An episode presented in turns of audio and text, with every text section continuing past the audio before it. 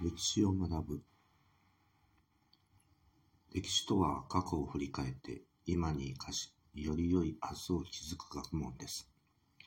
問題。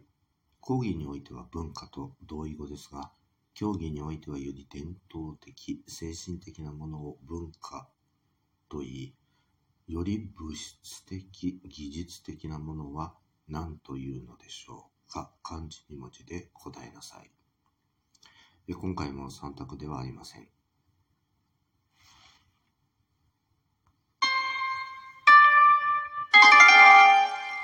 答え、文明。